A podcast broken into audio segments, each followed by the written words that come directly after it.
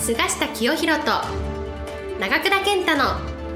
ウォールストリート式1億円の作り方。この番組は世界のお金を動かす金融街ウォールストリートで世界トップクラスの実績を残した菅下清弘と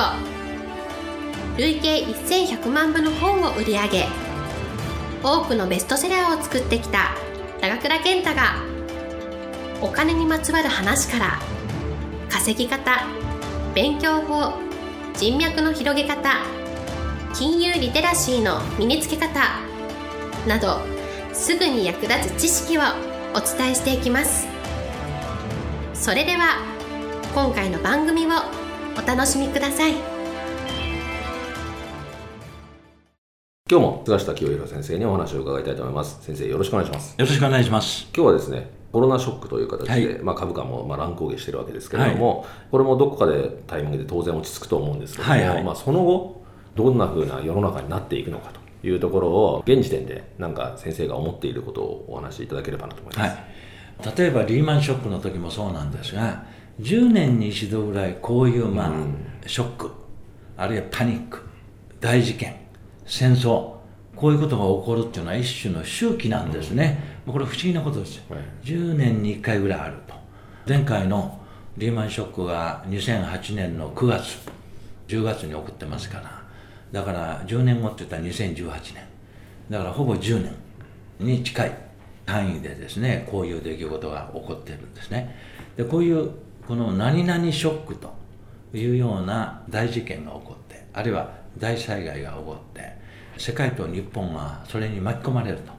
というような時はですね、それが終わったら大体世の中変わるというのが普通なんだ。からリーマンショックがあってその後何が変わったかというとですね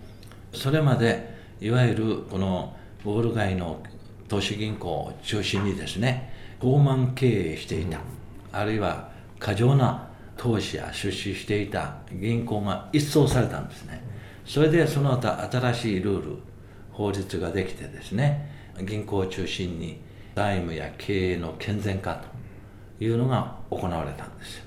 しかしそれもですね10年以上経ったら緩んでくるんですね、そしてまた次の事件が発生すると、まあ、その繰り返しなんですがリーマンショックでそういうふうに金融関係の健全化が行われたんで今のところまだウォール街は破綻していないんですけれども、トランプ大統領という新しいアメリカのリーダーが出てきて規制を緩和しようとしてますのでこれもいずれですね当面規制緩和によるメリットはあるんですが規制緩和による弊害がいずれ将来出てくると思うんですね。その一つが金融ビジネスの規制緩和が進むこととそれからアメリカの債務が膨張している。とこういうことが次のショックに多分つながると思うんですが今回はそういう金融じゃなくて疫病コロナショック。これでこの収束の後世界は私また新しく変わると思うんです。で今の状況まだ続いているので終わってないのでこれは予想になりますけどどういう大きな変化がやってくるか。というとですねまず第一にですね世界中でどの国が安全かということが今回よくわかる、はい。ね、つまり医療設備が充実している国とか、あるいは医療関係の先生や看護師さんの質が高いか低いかあるいはその国が非常に衛生のいい国かあ汚い国か、まあ、これがですね不衛生な国か、これがですね今回のこのコロナ感染拡散で証明されちゃうわけですよ。短期間の間に患者が急増している国はですね必ずこの2つの要件を満たしている、一つは医療設備や医療者が充実した。つまり医師が少ない看護師が少ない、それベッド呼吸器が足りない、こういう国は患者が急増お分かりやすいですね、つまり患者の数にも応対できないこれが一つだからイタリアやスペインはそういう意味でもう医療設備が不備なんですよ、はいこれは一つもう一つはその国の文化はいつまり衛生の良い生活習慣を持っている国は感染拡大が少ないわけですよ。普段から不衛生な生活をしている国はですね、感染拡大が急増するわけですね。ウイルスが喜ぶわけ。そういうことが今度はっきりす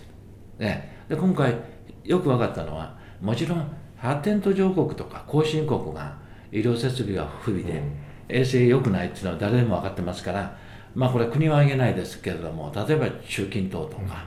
あるいは中南米とか、アフリカとか、これはもうひとたびウイルスが入ったら、あっという間に10万人、20万人感染拡大するんですが、先進国の中でどの国が安全かということが今回証明されると思う。で、これで分かったんですけれども、欧米諸国よりもアジアの先進国の方が安全だということが今回ほぼ証明されそうな、うん、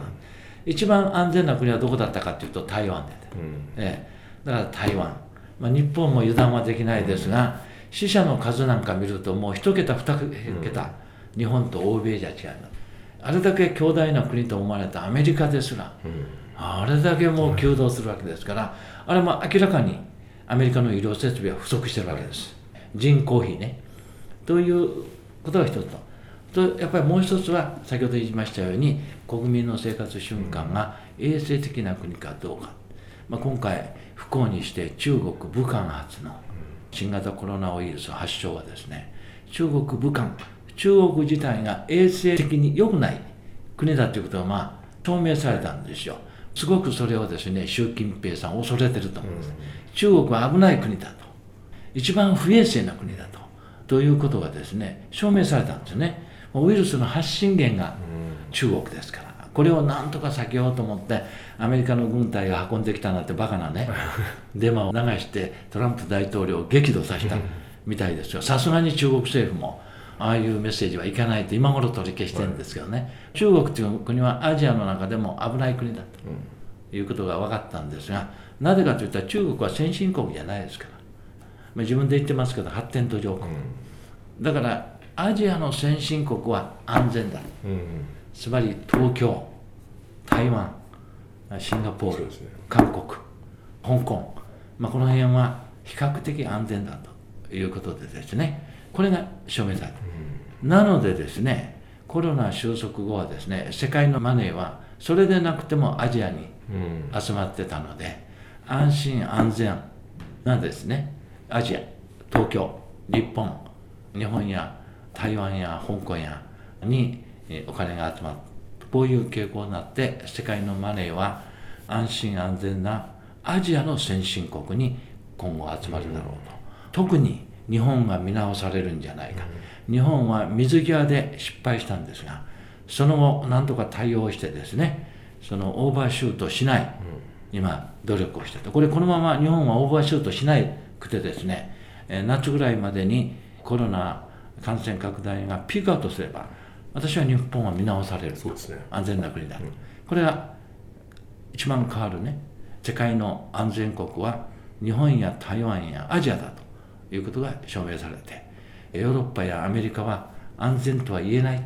ということになる。もう一つはですね、顕著な例が出てくるのは、これからはですね、この在宅ということが中心になってくる。つまりもう在宅で仕事をする。会社に行かないというようなことがメインになってくる。あるいは学校に行かない。その e ラーニングでやるとかですね。ということでですね、今まさに情報通信革命が進んでいるんですが、それは主にですね、デジタルトランスフォーメーションといって企業中心なんですが、これが個人の生活の隅々までこれから浸透していくようになってですねますますアマゾンの売り上げが伸びる、人々はもうデパートとかショッピングということを重要視しなくなる、そしてこの e コマース e ラーニング e ライフスタイルがですね今後ますます進化するのでそういう関連のビジネスっていうのは非常にこれから成長すると。つまりコロナが終わればですねコロナの後に新しいいい時代がやってくると、全部 E がつくと。E ラーニング E イーティング E ショッピングと E リビングというふうにですね E オフィスと多分だからもうオフィスいらないという会社もですねもうすでにそういうことやってる人いますけど必要な時だけどっかに集まるというですねようなまあ医療も遠隔医療というものが普通になってくる。だから新しいいい時代がですねコロナ収束によって始まるんじゃないか。で3番目にですね大きく変わる3つ目はですねこのコロナによってですね決定的な経済の打撃を受ける国と、これをしのぎ乗り切る国に分かれるので今まで以上に各国の富の格差が広がってですね、コロナ敗戦の国とですねコロナ乗り切った国によってですね強烈な経済格差が広がってですねなかなかコロナ敗戦の国はコロナのウイルスは消滅しない、長期化する。でそういう国は誰も行かない。もうアフリカに足を一本にね、まあ、このアフリカって言ってアフリカの人怒られちゃうんだけど、ウイルスが残る国になっちゃうということでですね、まあ、これの結果ですね国別都市別の富の格差が今でも広がってるのにコロナによってですねマネーや人が集まる国とマネーや人がもう寄りつかない国に完全に分かれるのでこの富の格差によってですね将来例えば戦争が起こると社会的な不安が増大するとかこういうリスクが将来浮上してくる、うん、これがまあ世界と日本にとってはリスクじゃないか。以上です。はいありがとうございました。非常にですね参考になるお話を伺えたと思いますので皆さんの人生に役立てていただければなと思います。先生ありがとうございました。ありがとうございました。本日の番組はいかがでしたか？この番組は毎週お送りしております次回も楽しみにお待ちください。